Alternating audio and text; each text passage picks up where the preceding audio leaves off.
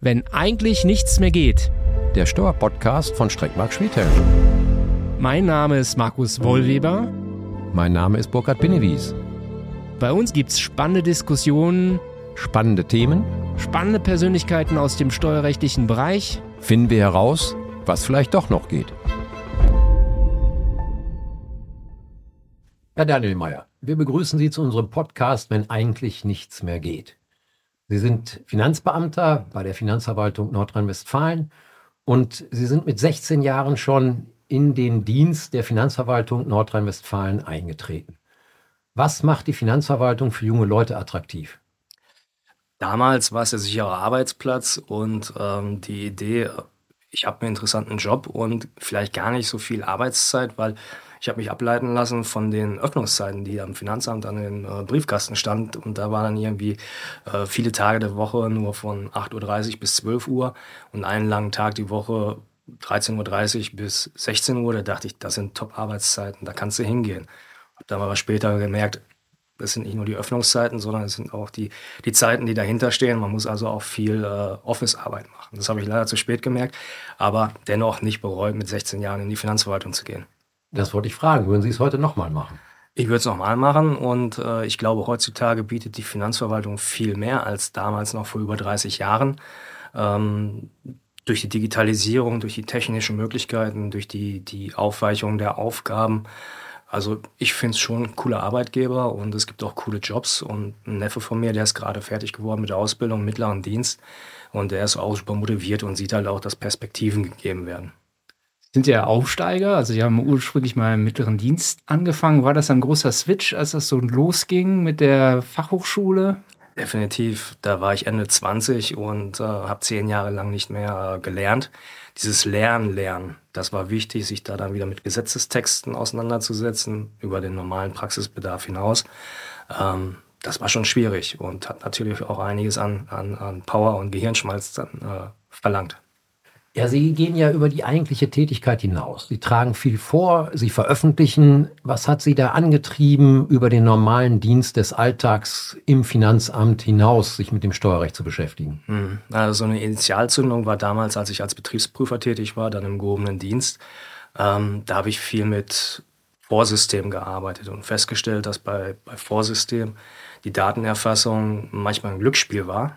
Und die Daten, die dann im Vorsystem erzeugt worden sind, sind häufig nicht mit äh, der Wertigkeit auch in die Finanzbuchhaltung eingezogen. Also irgendwo waren die Programme so schlecht teilweise, wo ich mir gesagt habe, das wissen so wenige Menschen, aber es hat eine total hohe steuerliche Auswirkung, wenn ich mich nämlich darauf verlasse und äh, das einfach in der Buchführung erkläre. Und dann kommt die Betriebsprüfung irgendwann, guckt sich die alten Jahre an und dachte ich, das ist ja irgendwie schade dass der Steuerpflichtige oder die Steuerberater das vielleicht gar nicht wissen. Da hat mir gesagt, so, da musst du einfach mal ein bisschen Transparenz reinbringen. Und dann hatte ich dann die Möglichkeit irgendwann gehabt, dazu zu schreiben und dazu mal Vorträge zu halten, halt einfach so diese, diese Fehleranfälligkeiten von, von Vorsystem oder Computersystem. Und das war so die Initialzündung damals. Haben Sie denn jetzt den technischen Wandel oder andersrum gefragt, wie ist der technische Wandel in den letzten zehn oder zwölf Jahren, seitdem Sie Betriebsprüfer sind, eigentlich vorangegangen in der Betriebsprüfung? Immer mehr zu Standards, dass äh, Daten gewisse Formate haben, die wir mittlerweile vorgelegt bekommen, oder dass wir einheitliche digitale Schnittstellen haben beim Kassensystem, bei der Finanzbuchhaltung bekommen sie ja also noch. Ähm, ja, und auch die Datenexporte sind einfach besser geworden von den Softwareanbietern her. Die ich habe hab auch gesehen, Sie halten viele Vorträge zu Soft Skills. Welche Soft Skills sollte denn wirklich ein guter Betriebsprüfer mitbringen? Nein, die Kommunikationsfähigkeit auf jeden Fall. Ja, das heißt, man bleibt im Gespräch, äh, bleibt transparent. Das Also ist ich total wichtig und wir fordern das ja auch immer, dass wir eine sachliche Betriebsprüfung haben, eine Betriebsprüfung auf Augenhöhe. Und da gehört es dann halt auch zu, wenn ich jetzt eine Auffälligkeit habe, einen Sachverhalt, der nicht schlüssig ist, dass ich da ins Gespräch mit dem Steuerberater, mit dem Steuerpflichtigen gehe und da dann halt eine Aufklärung herbeiführe. Und da ist es halt wirklich auch wichtig, dann zuhören zu können, auf den Punkt zu kommen und auch Kompromisse zu schließen. Das ist stets auch unser Ansatz zu sagen, wir sprechen mit der Finanzverwaltung, wir verhandeln mit der Finanzverwaltung auf Augenhöhe. Sehen Sie sich auf Augenhöhe? Es gibt ja das Vorurteil, nicht? Die Finanzverwaltung ist der äh, Beraterschaft ausgesetzt, die mit Hunderttausenden von Beratern in Deutschland das Steuerrecht versuchen richtig anzuwenden, vielleicht auch falsch anzuwenden, zum Vorteil ihrer Mandantinnen und Mandanten auszulegen. Ich halte das nicht für richtig, aber wie sehen Sie das? Sehen Sie die Finanzverwaltung so aufgestellt, dass sie auf Augenhöhe agiert mit den Steuerpflichtigen? Ich glaube, es ist einfach die Masse an Steuerpflichtigen und an Steuergesetzen, die jetzt für den Einzelfall nicht, nicht die Kapazitäten hat, dass man wirklich jeden Fall auf Augenhöhe begleiten kann. Äh, man muss es immer versuchen, man muss sich auch Schwerpunkte setzen und in diesen Schwerpunktfällen funktioniert es hoffentlich ganz gut. Oder haben Sie andere Erfahrungen? Ja, ich habe an für sich die Erfahrung oder ich, ich, ich sehe so, ähm, dass man doch die Finanzverwaltung in den letzten 10, 15, 20 Jahren mit Instrumentarien ausgestattet hat. Nicht? Wir kennen natürlich die Steuererklärungspflicht, wir kennen die Mitwirkungspflicht im Rahmen der Betriebsprüfung. Aber dazu ist ja eine Vielzahl von Mitwirkungspflichten den Steuerpflichtigen auferlegt worden und auch die Finanzverwaltung mit Eingriffsinstrumentarien ausgestattet worden, dass ich absolut der Auffassung bin, dass die Finanzverwaltung keineswegs den Beratern ausgeliefert ist, sondern das ist äh, der Staat, der in das Portemonnaie der Steuerpflichtigen greift. Und dazu hat er einen großen Baukasten, mit dem er das bewerkstelligen kann. Was uns ja, oder wie wir uns kennengelernt haben, kann ich vielleicht kurz berichten. Wir waren letztes Jahr eben bei einem wirklich sehr spannenden Gremium, das sozusagen vom Finanzamt Wuppertal maßgeblich, aber auch von Ihnen initiiert wurde, zum Thema Kryptoassets und die ganze Kryptowelt, NFT. Mich würde mal interessieren, wie haben Sie überhaupt persönlich sozusagen Ihren Zugang dazu gefunden? Was macht den Reiz aus? Ähm, das ist die Vater-Sohn-Rolle. Äh, so war es zumindest bei mir. Mein Sohn hat irgendwann beim Influencer in so einem YouTube-Video gesehen, dass der Bilder von Board Ape Yacht Club auf einem NFT hatte. Und der hat da rumgeprollt, gesagt, wie cool er damit ist und solche Sachen. Und dann natürlich mein Sohn gefragt, Papa, was ist denn ein NFT und was sind die Board Ape Yacht Club, was ist das für eine Gang und, und wie funktioniert das? Und äh, da war ich dann leider verpflichtet oder zum Glück verpflichtet, meinem Sohn, Grüße gehen raus, Lukas, ähm, dann halt auch wirklich äh, zu erzählen, adressatengerecht, äh, so ein Teenager, was ist die Blockchain, was sind Kryptowährungen, wie volatil ist das Ganze, wo kann man Geld verdienen und was ist für ein Marketing steckt dahinter, dann wirklich dann, dass man aus so einem NFT, der 180 Euro beim Kauf gekostet hat beim Mint, auf einmal irgendwie fünf- oder sechsstellig wert ist. Und äh, das Interessante ist natürlich für mich immer wieder das Steuerausfallrisiko, was damit einhergeht. Genau. Das ist das Schöne am Steuerrecht und ich glaube, das haben wir gemeinsam und gegen dieses allgemeine Vorurteil, Steuerrecht ist langweilig und das besteht aus Buchhaltern und man muss den ganzen Tag irgendwelche Belege abheften und irgendwelche Erklärungsformulare äh, drücken und drängen.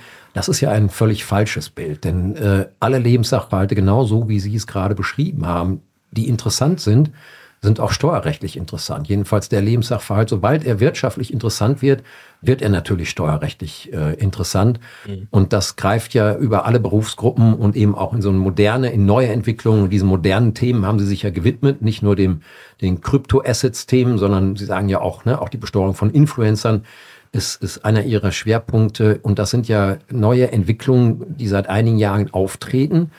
Und mit etwas Verzögerung kommt das dann bei den Beratern an. Mit etwas weiterer Verzögerung kommt das dann bei den Finanzämtern an und noch längerer Verzögerung kommt es dann bei den Finanzgerichten an. Aber das macht die Welt einfach bunt, mhm. weil man sich ständig mit neuen Lebenssachverhalten beschäftigt. Und da sind Sie ja als Betriebsprüfer an der Front sozusagen, wenn Sie das bei den Steuerpflichtigen entdecken. Ähm, sehen Sie sich da einer Welt ausgesetzt, die völlig fremd ist, also wenn man sich jetzt so in die Influencer-Welt versetzt oder Krypto-Asset-Welt, mhm. da haben sie doch wahrscheinlich mit Personen zu tun, die doch durchaus anders sind als jetzt ihre Kolleginnen und Kollegen beim Finanzamt wahrscheinlich. Definitiv, da haben Sie recht. Ähm, und man muss sich selbst auch um, um hineinversetzen in, in die, die Leute, die dort agieren. Man muss versuchen, die Prozesse zu verstehen und auch das Ganze drumherum muss man einfach offen für sein. Und äh, ich komme selbst irgendwo, ja 30 Jahre Finanzverwaltung, ich bin in der Papierwelt groß geworden und habe noch erzählt mit 16 Jahren, was macht man da? Man stempelt Blöcke. Ähm, da hat man mit Daten oder mit Blockchain nie dran gedacht, dass da mal was kommt und da muss man sich schon öffnen. Und wenn man dann erkennt, wie wichtig das ist, dann finde ich in meiner Position auch, da muss man diese Themen pushen. Denn was bringt es, wenn wir uns jetzt, äh, sage ich jetzt mal, am Wissen äh, bereichern, das vielleicht auch in Betriebsprüfung anwenden bei den relevanten äh, Steuerpflichtigen, aber die Steuerberater, die Finanzgerichte, vielleicht Softwareanbieter, alle außen vor bleiben. Und deswegen kam es dann ja auch, Herr Wollweber, zurück zu Ihrem Einstieg eben, äh, natürlich auch zu unserem Treffen, wo wir einfach mal gesagt haben, wir müssen mal reden, wo sind die Probleme in der Praxis und äh, ja, total ja. interessant. Ne? Und bei uns kommen ja jetzt wirklich mit einem steten Zustrom zum einen diese Nacherklärungsfälle, mhm. kommen wir vielleicht gleich noch mit Golden Brücke schreiben, äh, wo Plattformen vorher angeschrieben wurden, aber auch viele Gestaltungssachen, wie zum Beispiel die Frage, wie ertrags- und umsatzsteuerlich Online-Auktionen für NFT und so ähm, überhaupt äh, handelbar sind. Ist das bei Ihnen in der Betriebsprüfung auch schon relevant? Schlägt das langsam auf? Mm, es schlägt langsam auf, habe ich mir sagen lassen. In anderen Bundesländern teilweise noch eher. Äh, da sind Umsatzsteuersonderprüfungen schon aktiv.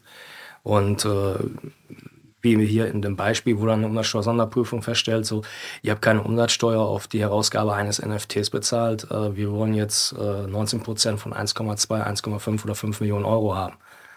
Genau, denn wir, also alles, was äh, einerseits mit Krypto, andererseits mit Influencer zu tun hat, mhm. ist ja auch materiell rechtlich in der Regel hochspannend. Ne? Also direkt vor meinem Schreibtisch, wir haben einen Fall, wo in Osteuropa eben Mining betrieben wurde, da standen mhm. die Geräte, aber die Mandanten sitzen eben in Deutschland. Mhm. Und es ist äh, zum einen die Frage, wie kann man da eine Berichtigungserklärung machen? Andererseits aber auch, ähm, dann werden wohl in beiden Ländern Betriebsstätten sein. Nach welchem Schlüssel teilt man das jetzt auf? Also das ist nur so ein kleines Beispiel. Aber das sind ja die Probleme, die die Praxis dann einfach mit sich bringt. Also es ist nun mal, die Blockchain ist natürlich nicht nur in Deutschland, äh, sondern die Idee ist ja, dass es global um den Globus ist und das Mining dann vielleicht irgendwo erzeugt wird. Egal, wo jetzt dieser Server steht oder wo diese Leute das Mining betreiben, man müsste sich dann ja vielleicht Gedanken dazu machen, wo ist denn jetzt dann die Transaktion oder der Geschäftsvorfall ausgeführt worden. Ja, das ist äh, hochinteressant und hochinteressant ist, so meine ich, zu wissen auch, welches Fundstück sie mitbringen. Wir bitten ja unsere Gäste immer, wenn sie mögen, sozusagen etwas besonders Interessantes aus Ihrem Steueruniversum mitzubringen, das sogenannte Fundstück der Woche. Mhm. Dann Sie die Frage, was haben Sie uns denn heute mitgebracht? Kommen wir doch zum Fundstück der Woche. Ganz brandaktuell meinen neuen Aufsatz zusammen mit dem Marco Fuß, Umsatzsteuerexperten aus Münster. Ähm, da befassen wir uns einfach um, eine, um den Sachverhalt. Wir haben eine fiktive Brauerei, die in der virtuellen Welt tätig ist und als Geschäftsmodell äh, sich überlegt, wir geben virtuelle Genussscheine raus. Und die kann man nicht einfach so in Euro oder Dollar bezahlen, sondern man nimmt Kryptowährung und kauft sich diese virtuellen Genussscheine und kriegt dann ratierlich pro Halbjahr, pro Kalenderjahr dann äh, Freibier nach Hause geschickt. Das ist der Use Case, den wir gebildet haben. Und dann haben wir gesagt, wie ist das Ganze denn umsatzsteuerrechtlich zu würdigen? Weil äh, wenn man sich mit äh, Token, NFTs beschäftigt, dann äh, findet man gar kein konkretes Gesetz dafür in der Umsatzsteuer, sondern man kann es irgendwo ableiten. Es könnte eine Lieferung sein, es könnte eine sonstige Leistung sein, es könnte vielleicht auch ein Gutschein sein. Äh, aber da gibt es nichts Konkretes, da gibt es eine Vorlage von der EU-Kommission und da haben wir gesagt, da wollen wir mal eine konkrete Idee einfach entwickeln und haben dann einfach die umsatzsteuerrechtliche Würdigung in diesem Aufsatz vorgenommen. Und ähm, ja, unsere Version der Dinge oder unsere Wahrnehmung des, des, der steuerrechtlichen Würdigung dann äh, niedergeschrieben. Und das Interessante einfach dann auch in diesen Fällen, habe ich sofort die Steuerbarkeit und sofort die Steuerpflicht, weil es eine Lieferung oder sonstige Leistung ist. Dann könnte es sein, dass in, in Deutschland dann sofort äh, von 5 Millionen äh, Euro Umsatz dann die Umsatzsteuer 19 Prozent anfällt. Habe ich aber die Prämisse, dass es äh, ein Gutschein ist, wie hier in unserem Beispiel ein Mehrzweckgutschein, dann fällt die Umsatzsteuer irgendwann ratierlich an. Und das ist ja auch ein riesiger äh, finanzieller Vorteil für so ein Unternehmen, dass die Umsatzsteuer nicht sofort ans Finanzamt geführt werden muss. Ist ja auch Kapital, womit gearbeitet werden kann. Ich finde das so wertvoll, äh, vor allem, dass man Themen aufnimmt, die noch von keinem beleuchtet sind. Das sind übrigens auch die Aufsätze, die dann später mit Abstand am häufigsten zitiert werden. Ich hoffe doch. Und inhaltlich finde ich es eben so interessant, äh, weil die Umsatzsteuer so wenige auf, dem, äh, auf der Kette und in, in, in, in der Blickrichtung haben, wenn sie über Kryptoassets nachdenken. Mhm. Ne? Also gibt ja ursprünglich mal vom BMF die Leitlinie Achtung für, für Coins und eigentlich für die sozusagen Währungen, Kryptowährungen. Mhm äh, dass das kein, keine Lieferung ist, sondern eigentlich dem Bereich der normalen Währung zuzuordnen ist. Ja. Äh, aber ein NFT ist ja was ganz anderes. Das heißt ja, ich habe eben sozusagen, ich sage jetzt mal sehr umgangssprachlich, einen Schnipsel auf der Blockchain, auf dem ein, ein Recht verlinkt ist. Mehr, nicht, mehr und nicht weniger ist es. Und genau das, was ich an Recht reintue, ist dann auch das, was ich umsatzsteuerlich zu bewerten habe. Ganz genau. Und da gehen viele ganz nonchalant einfach drüber weg und äh, haben die Umsatzsteuer nicht im Blick. Deshalb finde ich das so wertvoll. Ja, danke. Wie ist das, wenn Sie einen solchen Fall aufgreifen, mit neuen Gedanken aufgreifen, eine Lösung äh, entwickeln? Wie tauschen Sie sich mit Kolleginnen und Kollegen aus? Ist da der Austausch aus Ihrer Sicht äh, konstruktiv? Ist der ausreichend? Oder sitzt da doch jeder so in seiner Amtsstube und versucht für den jeweils auf dem Tisch liegenden Fall die eigene Lösung herauszuarbeiten? Eine sehr spannende Frage. Hm, da müsste ich eigentlich sehr, sehr weit ausholen. Ich versuche es äh, kurz zu halten. Ähm, der Austausch ist da natürlich innerhalb der Dienststube, sage ich jetzt mal, wo auch immer die Dienststube sitzt. Es kann auch mal sein, Austausch mit anderen Bundesländern, dass man da einen Kollegen anruft, der sich damit auskennt und sagt, so lass uns mal gerade überlegen, was könnte das sein. Ähm, ansonsten sage ich jetzt mal so diese, diese Krypto-Sachverhalte oder diese NFTs, da muss man sich mit, mit extern auch austauschen, jetzt nicht über den Steuerfall, aber so über diese Thematik. Da stehe ich zum Beispiel mit dem Dirk Schuster, schöne Grüße auch, ähm, stehe ich immer sehr stark im Austausch, so, so Smart Contracts, Blockchain, wie prüfe ich jetzt einfach auch so ein Smart Contract, was, welche Parameter muss man ansetzen. Das ist wichtig halt, sich da auszutauschen und sich weiterzuentwickeln. Man muss sich mit der Wirtschaft unterhalten, natürlich auch mit der Steuerberatung unterhalten. Also, da stehe ich auch in regelmäßigen Austausch zu Matthias Steger aus Berlin oder aber Lukas Fiedler, Herausgeber des Blogmagazins, wo man dann einfach auch so diese wirtschaftlichen Zusammenhänge dann auch nochmal so auf klein runtergebrochen kriegt und äh, verständlich dann auch bearbeiten kann. Das alles gehört dazu, um, um sowas liefern zu können und äh, sich da weiterzuentwickeln. Jetzt, ähm, ich hatte eben schon berichtet, bei uns kommen jetzt sozusagen in stetem Zustrom nach und nach so ähm, insbesondere Nacherklärungssachverhalte DAG 8 können wir vielleicht auch kurz sprechen, also sozusagen die äh, innereuropäische Melderichtlinie, dann auch wo Plattformen, auf denen man mit Kryptoassets mhm. handeln kann, dann ab 26 äh, eben automatisiert Auskünfte geben können. Was glauben Sie, kommt da die große Welle oder ist das doch noch zu speziell? Denn wir müssen mal rückerinnern, damals sozusagen, wann war es, 2009, als LGT aufgegriffen wurde, da waren mhm. ja die ausländischen Depots, da gab es ja doch eine große Welle an, an Nacherklärungen. Ich glaube, es ist ein Anfang. Tag 8 äh, wird ja überall gefordert und wer sich damit beschäftigt, weiß auch, wir müssen da Klarheit rein haben, weil eine pseudonymisierte Wallet-ID, mit der kann ich im realen Leben nicht viel anfangen. Ich brauche die Verknüpfung zur reellen Person. Das kriegen wir manchmal schon ganz gut hin. Aber durch Tag 8 erhoffe ich mir das und ähm, das könnte ein Anfang sein. Glauben Sie überhaupt, also wenn wir in die Zukunft gucken, mal ganz unsteuerlich gefragt, ähm, könnte es sein, dass in fünf, sechs Jahren wesentliche Bereiche von Krypto-Assets wegreguliert sind? Also wir haben ja schon große Bestrebungen in den USA mhm. und den Staaten selbst ist ja dieser völlig, also in der Vergangenheit äh, unregulierte Bereich einer Pseudo-Währung ich sag mal vorsichtig, ein Dorn im Auge, ist ja auch am Anfang, muss man ehrlicherweise sagen, nicht nur als Anlageobjekt genutzt worden, sondern eben auch im hohen Maße für kriminelle Verbindungen. Ja. Ähm, ich glaube, so eine gewisse Regulierung würde dem Markt ganz gut tun und ich glaube auch so diesen, ja, diesen Schwarzmarkt oder diesen Scam oder diese äh, Kriminalität, die müsste man irgendwie besser in, in, greifbar machen. Und da glaube ich, äh, kann man vielleicht durch Richtlinien oder aber durch Gesetze kann man da so ein bisschen vorbeugen. Aber ansonsten ähm, finde ich das gut, dass es reguliert wird, um da einfach auch den Wildwuchs ein bisschen einzudämmen.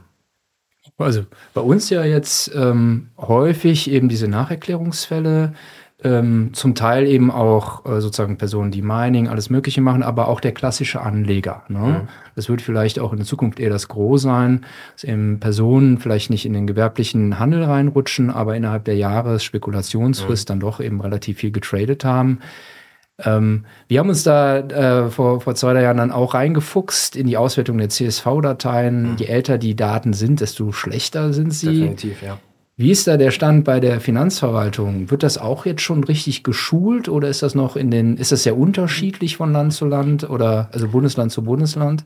Das kann ich gar nicht so richtig sagen, weil ich da keine Einblicke habe. Ich weiß, dass es natürlich stattfindet und dass natürlich diese Sammelauskunftsersuchungen an die Börsen äh, gestellt worden sind und dass dadurch dann natürlich auch ein Rückfluss kommt, so an Sie an, als Rechtsanwälte oder äh, Steuerberater und natürlich auch Finanzverwaltung hat einiges zu tun.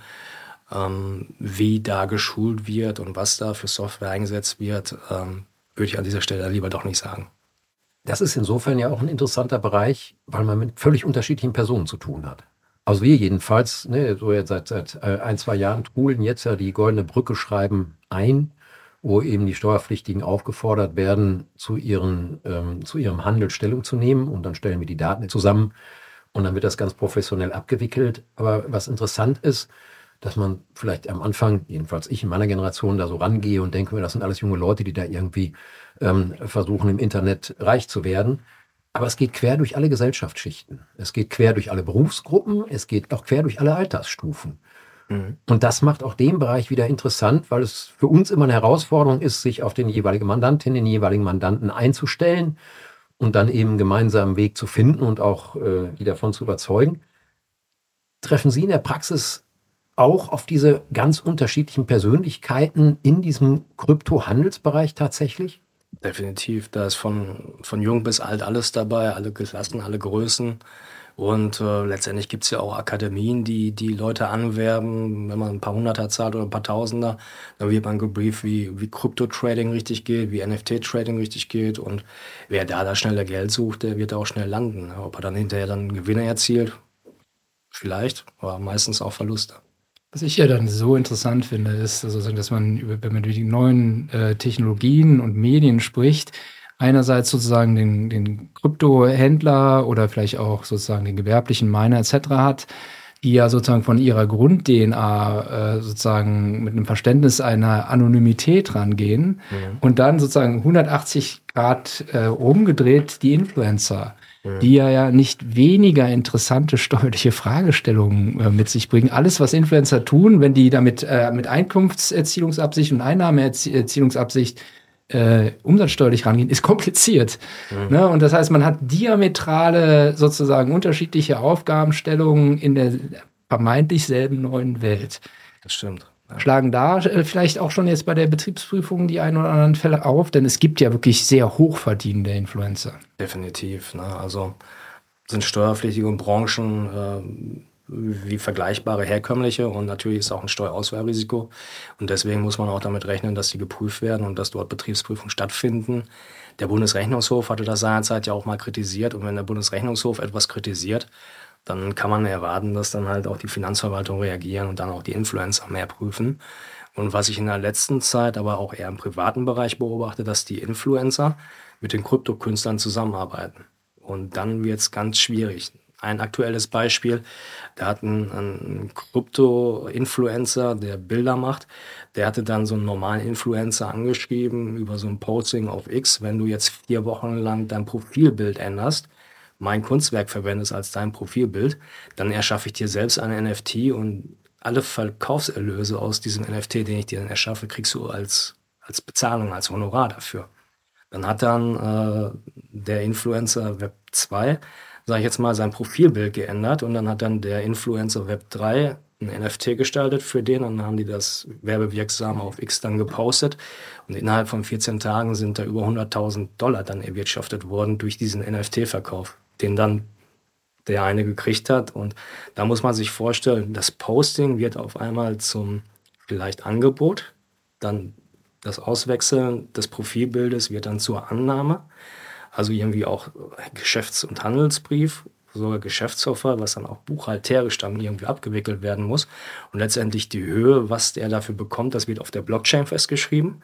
Und da muss man auch an die Umsatzsteuer denken, wo wir wieder beim Eingangsthema sind oder beim Fundstück der Woche. Und dann habe ich da die Kryptowährungen, die ja auch dann wieder in Fiat-Währung umgetauscht werden. Also furchtbar verrückt, aber auch irgendwie total faszinierend. Ähm, wie dann die Betriebsprüfungsfälle heutzutage aussehen können. Das ist ja total spannend. Ne? Also sobald der normale Reiseinfluencer, der dann teilweise privates Hotel nutzt und da dann ein paar Posts macht, wo er umsonst eingeladen ist, das umsatzsteuerlich dann ab einer gewissen Größe in den Griff zu bekommen. Mhm. Oder 50a, ne? Quellensteuer, wenn ich mit ausländischen Influencern zusammenarbeite, wie weit ist, ist das anwendbar? Ich kriege die Louis Vuitton-Tasche aus dem Drittland geschickt, mache damit ein äh, äh, eine Aufnahme und dann behalte ich sie entweder für mich selbst oder schenke die an die Schwester oder sie liegt einfach rum, wird weggeschmissen. Das sind ja sowohl ertragsteuerlich wie dann auch umsatzsteuerlich hochinteressante Themen, mit denen wir uns dann alle befassen dürfen. Ne? Und, und da gibt es dann ja auch kein Datenverarbeitungssystem für. Äh, da ist dann der Lebenssachverhalt der wichtige. Und erkennt man den Lebenssachverhalt als Steuerberater, als Steuerprüfer, als Steuerpflichtiger vielleicht gar nicht mal selbst, weil man kein Bewusstsein dafür hat, dass es ein steuerlich relevanter Sachverhalt sein könnte dann. Weil der Sachverhalt ist ja häufig das Entscheidende, auch die Sachverhaltsaufbereitung. Das ist ja bei Ihnen in der Betriebsprüfung so, das ist bei uns in der Beratung aber ganz genauso. Wenn wir junge Juristinnen, Juristen haben, die bei uns anfangen oder auch Referendarinnen und Referendare, ich hatte jetzt vor drei Wochen einen Referendar, der bei mir angefangen hat und in dem ersten Fall habe ich ihm gesagt, ja, hier ist Ihre Aufgabe, den Sachverhalt zusammenzustellen. Mhm. Und dann hatte der ganz traurige Augen und er kommt von einem Lehrstuhl und wollte hier hochrangig juristisch argumentieren und war völlig enttäuscht, mit welch niedriger Arbeit er befasst wird, nämlich einen mhm. Sachverhalt zusammenzustellen. Und, und das ist in der Praxis das viel interessantere und auch das häufig viel herausforderndere. Und das, womit äh, in der Regel ein Fall gewonnen oder verloren wird, mit der harten Arbeit am Sachverhalt. Ja, definitiv. Und da ist es dann ja auch wichtig, das zu dokumentieren, so dass es für alle verständlich ist, ja auch. Wobei ähm, so eine Art DAC 9 gibt es ja noch nicht für die Influencer. Ne? Also, dass man genau. sozusagen sagt, wir verpflichten jetzt mal die Social Media Dienste. Also, wir als Berater sagen natürlich zum Glück. Ne? Zum Glück, genau. Äh, wir wertet das doch mal mit KI etc. aus, wer bei euch was, welche Umsätze macht. Ja, genau. Ähm, das ist sowas, was wir eigentlich auch erwartet haben. Äh, jetzt nicht die ganze Finanzverwaltung, aber ich und ein paar Kollegen, wenn wir uns unterhalten, Tag 7 dachten wir Plattformsteuertransparenzgesetz. Da werden dann die Marketplace-Betreiber zu, zur Aufzeichnung oder zur Mitteilung verpflichtet. Da haben wir immer geguckt, wo sind denn jetzt die Plattformen wie YouTube, wie Instagram etc. Hat man nicht mit reingenommen. Bei DAG 8, bei den Kryptowerten sind es auch nicht die Plattformen. DAG 9 könnte dann wirklich so eine Influencer-Richtlinie werden, wo dann die Social-Media-Plattformen dann vielleicht, es wird ja schon reichen, wenn die einen Klarnamen mitteilen und äh, die Steuernummer und den Nickname. Und dann vielleicht auch Abonnements, wie viel da umgesetzt worden ist. Solche Sachen würden schon helfen. Die Affiliate-Linkings, die dann in den Videos oder in den Postings drin stecken. Mit welcher Firma? Solche Sachen wären schön und wünschenswert, wenn wir die natürlich mitgeteilt bekommen. Ähm, und auch die Vergütung letztendlich. Ne? In, in Fiat-Währung oder in Kryptowährung. Aber ist auch ein bisschen Wunschdenken natürlich dabei. Ich glaube, wir können an der Stelle auch noch ein bisschen Imagewerbung fürs deutsche Steuerrecht betreiben. Das hat ja das Vorurteil, das deutsche Steuerrecht ist kompliziert. 80 Prozent der weltweiten veröffentlichten Literatur im Steuerrecht erscheint auf Deutsch. Ich weiß nicht, ob das stimmt, ich habe das nie überprüft. Aber es ist nicht das Steuerrecht, sondern es sind einfach unsere Variablen an Kreativität nicht zu überbietenden Lebenssachverhalte. Und mhm. diese Vielzahl von Lebenssachverhalten, die müssen gepresst werden in die Rechtsnormen, die wir haben. Und nicht das Recht als solches, natürlich an der einen oder anderen Stelle ist das sehr kompliziert und es ist auch nicht an der einen oder anderen Stelle gut gemacht. Aber ich glaube, die, der, der Grund, warum es einfach schwierig ist, sich mit dem Steuerrecht auseinanderzusetzen, ist, weil unser Leben ganz einfach kompliziert ist. Mhm. Unsere Lebenssachverhalte komplex sind, so wie Sie es eben beschrieben haben. Da haben Sie recht, ja. Ja, Herr Daniel Mayer, jetzt zum Schluss unseres Podcasts habe ich noch eine Frage und zwar in Vorbereitung unserem Podcast hatten Sie angegeben, neben viele andere Hobbys, Sie interessieren sich für Bier aus dem Metasurf. Da habe ich mich natürlich gefragt, was soll das sein? Kriegt man da digital äh, sozusagen ein Bier in sein Wallet gestellt oder was hat es damit auf sich? Und vor allem, Sie haben ja den Gegensatz hergestellt oder die Kombination hergestellt. Ich interessiere mich für gute italienische Weine ja, das können wir verstehen. Bier aus dem Metaverse. Den ersten Teil haben wir verstanden und im zweiten Teil können wir uns nichts vorstellen. Äh, genau. Äh, irgendwann kann man keinen guten italienischen Wein mehr trinken. Und dann braucht man was Frisches, Kaltes und äh, dann natürlich das Bier.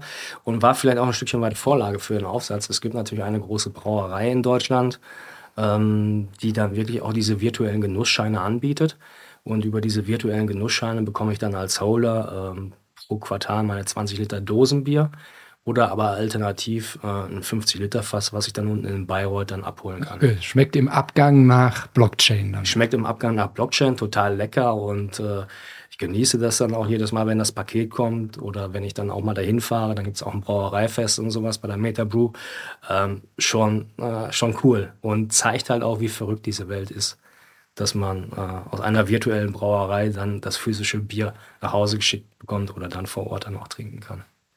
Es beruhigt mich, dass wir das Bier nicht auch virtuell zu uns nehmen müssen. So sieht's aus. Ja, Herr Danielmeier, dann danken wir Ihnen ganz herzlich, dass Sie heute bei uns Gast waren im Podcast, wenn eigentlich nichts mehr geht. Und allen Zuhörern da draußen wünschen wir noch einen wunderbaren Tag. Bis auf die nächste Folge hier beim Podcast, wenn eigentlich nichts mehr geht, der Steuerpodcast von Streck, Marc Schwete. Dankeschön. Dankeschön.